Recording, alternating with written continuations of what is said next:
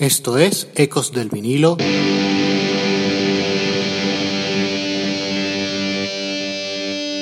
Radio. Hola, esto es Ecos del vinilo radio. Les habla Ricardo Porman. Dead Can Dance es de esos artistas que desde el primer minuto que les conocí y escuché me calaron hondo. El primer disco del binomio Lisa Gerard y Brendan Perry que cayó en mis manos allá en los 90 fue Ion, publicado exactamente el 11 de junio de 1990 y a sus sonidos e historia dedicamos el programa. Iniciamos. Ecos del vinilo Radio. Poco después de publicar el álbum The Serpent's Egg, Brendan Perry y Lisa Gerard decidieron separarse como pareja sentimental. Ambos tenían unas personalidades muy intensas y definidas y eso les llevó al final de la relación. La pareja abandonó Londres buscando distanciarse geográficamente. Brendan se fue al pueblo irlandés de Belturbet, mientras Lisa regresó a Australia. La separación sentimental no suponía el final artístico de Dead Can Dance. La colaboración musical iba a seguir y no tardaron en intercambiar ideas y en ponerse a trabajar en un nuevo disco enfocado radicalmente en la música medieval y renacentista. Querían crear un bodegón que incluyera la pintura del bosco, los versos de Góngora y oscuras danzas italianas. Este conjunto se llamaría Ion. La portada del disco iba a ser, como era esperarse, un detalle del mítico Jardín de las Delicias del Bosco. La instrumentación tendría un enfoque medieval con la presencia de gaitas y de distintos tipos de viola da gamba, un instrumento musical perteneciente a la familia de los cordófonos de arco, provisto de trastes que fue muy utilizado hasta finales del siglo XV. Brendan Berry y Lisa Gerard se encargarían de prácticamente toda la parte instrumental con la única excepción de los ya citados, la viola da gamba que interpretan Andrew, Lucy y Anne Robinson junto con Honor Carmody y las gaitas ejecutadas por Robert Perry, hermano de Brenda, además del teclista John Bollard. El contratenor David Navarro Sust aparece en dos de los cortes. La grabación de Ion se hizo mayormente en la mítica Kibby Church, en el condado de Cavan, en Irlanda, con la excepción de los cortes The Arrival and The Reunion and The End of Words, que se grabaron en los Woodbine Street Recording Studios en Leamington Spa. Tras esta introducción, vamos a escuchar todos los temas de Ion. Empezamos por la solemne The Arrival and The Reunion, que abre con la voz de Elisa Gerard casi a capela, entonando un profundo canto al que se suman Brendan Perry y David Navarro Sust.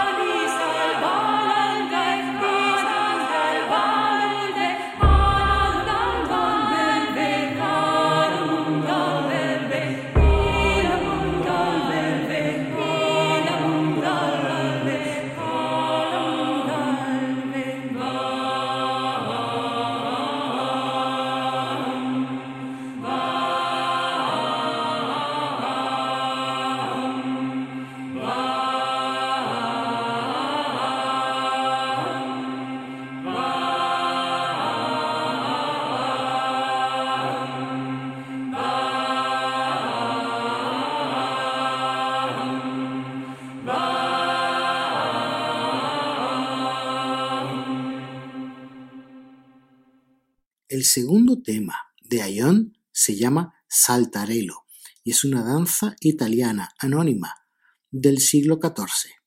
Gaitas, crótalos e instrumentos de cuerda se funden con programaciones que crean una polirritmia espacio-temporal inigualable.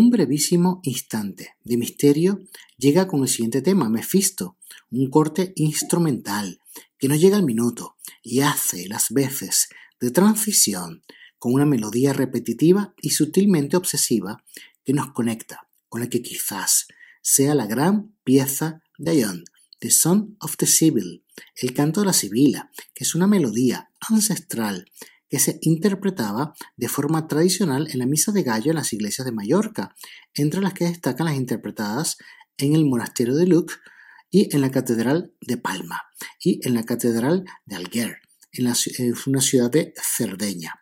Precisamente, Mallorca y Alguer son los dos únicos lugares en los que el canto constituye una tradición que se prolonga desde la Baja Edad Media hasta nuestros días, habiendo quedado incluso inmune a la prohibición acaecida en el Concilio de Trento, desarrollado en periodos discontinuos durante 25 sesiones entre los años de 1545 y 1563.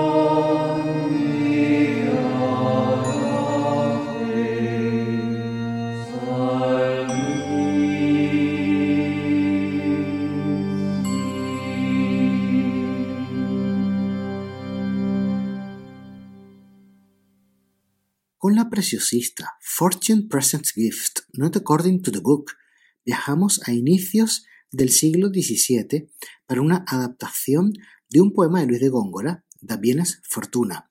La canción es interpretada vocalmente por Brendan Perry y como hecho destacable podemos escuchar en la introducción un instrumento de cuerda pulsada, seguramente originado por un sintetizador que da entrada a una performance poderosa.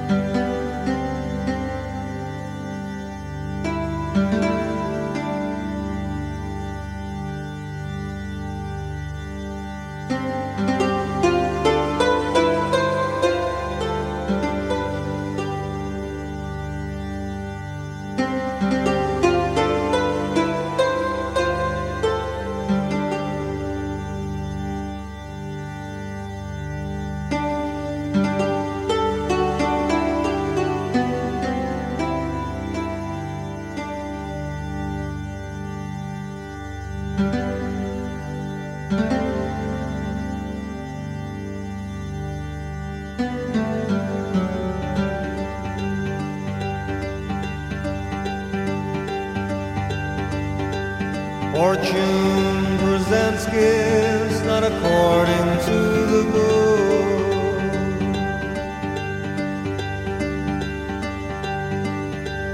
Fortune presents gifts not according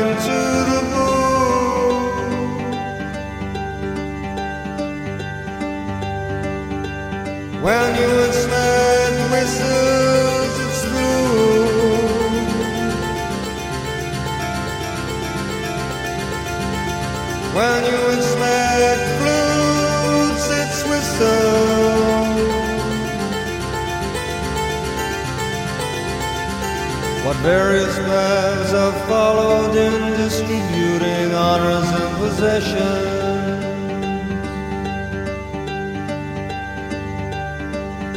She gives awards to some and penitence cloaks to others.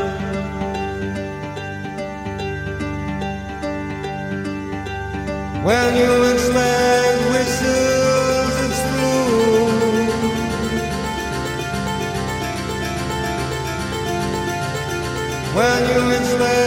flutes, it's whistle.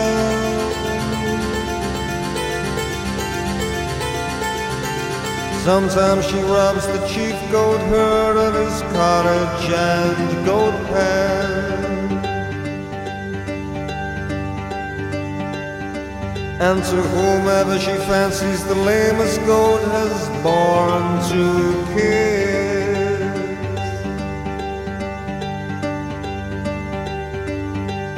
When you expect whistles, it's blue.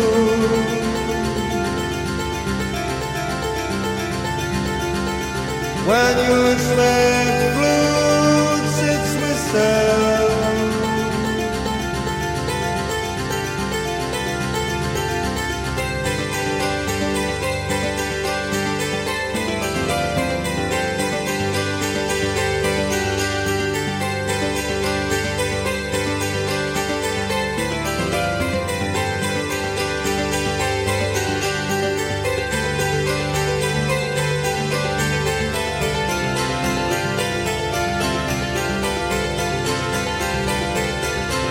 Because in a village a poor lad has stolen one egg.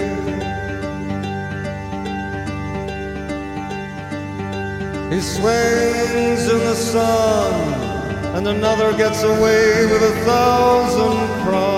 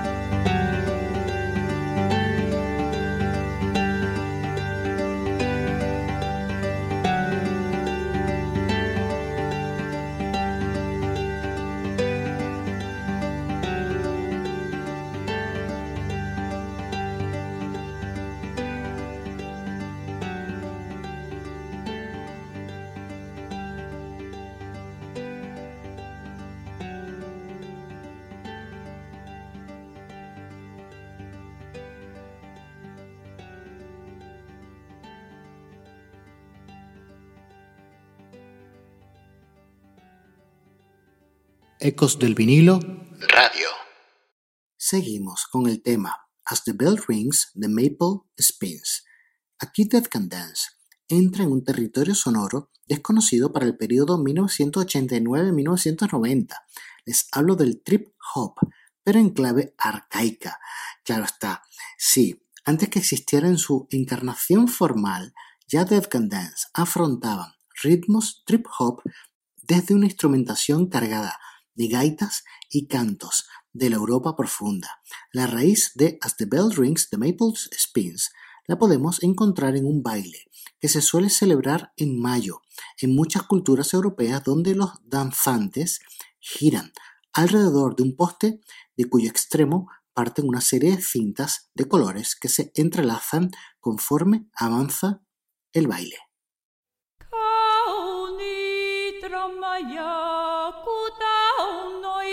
me ya cu ta hun ni cu.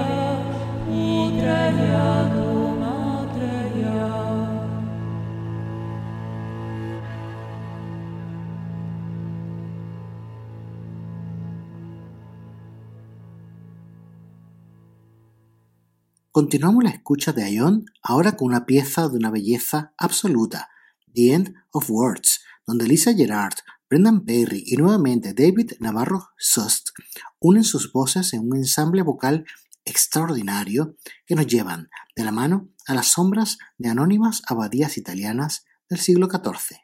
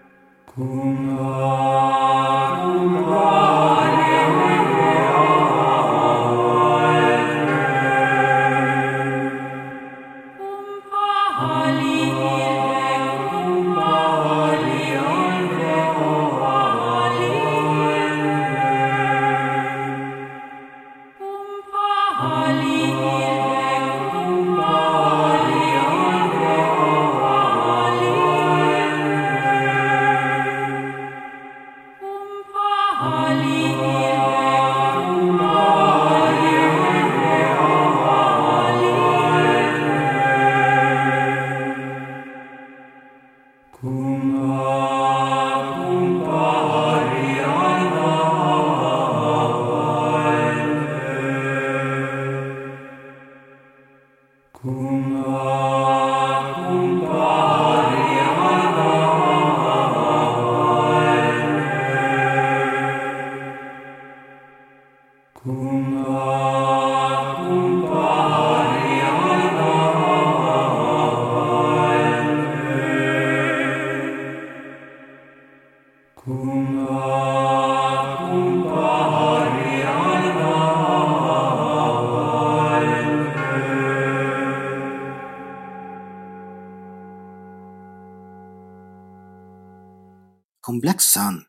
entramos en el sonido mestizo de antigüedad y modernidad que identificaría a todas las producciones posteriores de Dead Can Dance. Se unen las viejas y nobles percusiones con los sintetizadores para arropar la voz imponente de crooner ancestral de Brendan Perry.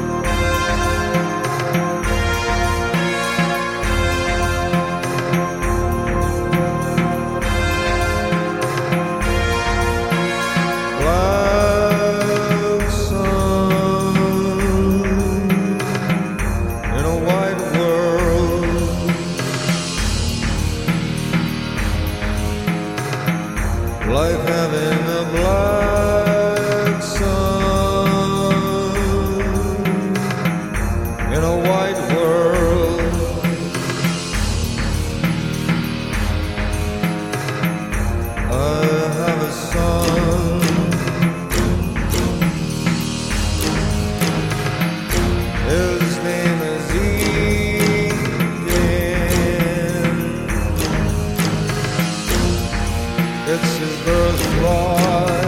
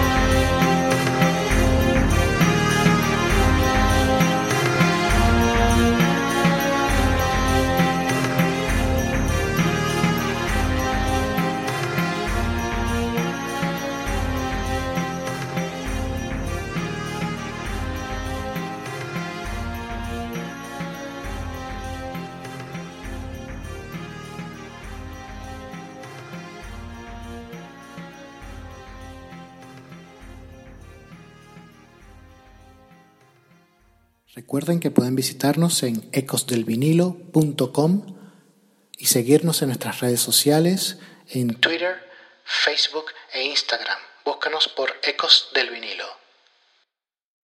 Wilderness es una transición muy breve, de poco más de un minuto, donde Lisa Gerard nos conmueve con su voz en solitario, sin ninguna instrumentación, pero sí muchísima emotividad. El puente de Wilderness nos lleva a The Promised Womb, con un cuarteto de violas de gamba, tomando el protagonismo en lo instrumental. Este es un triste canto etéreo e invernal que Lisa Gerard interpreta con maestría y sentimiento.